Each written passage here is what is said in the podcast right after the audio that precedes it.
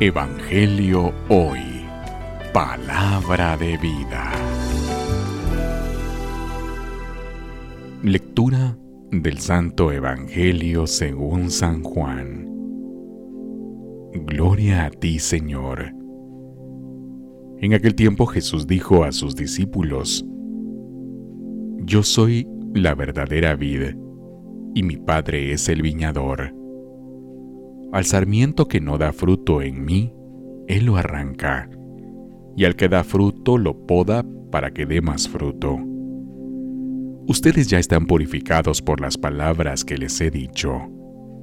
Permanezcan en mí y yo en ustedes.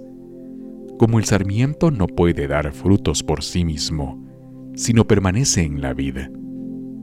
Así tampoco ustedes, si no permanecen en mí, yo soy la vid, ustedes los sarmientos.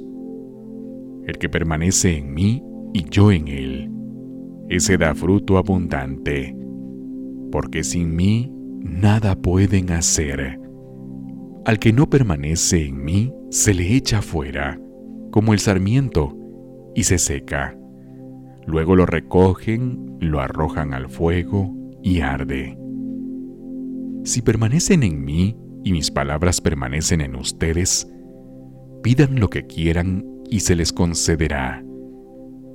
La gloria de mi Padre consiste en que den fruto y se manifiesten así como discípulos míos.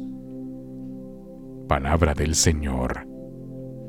Gloria a ti, Señor Jesús. Evangelio hoy. Palabra de vida.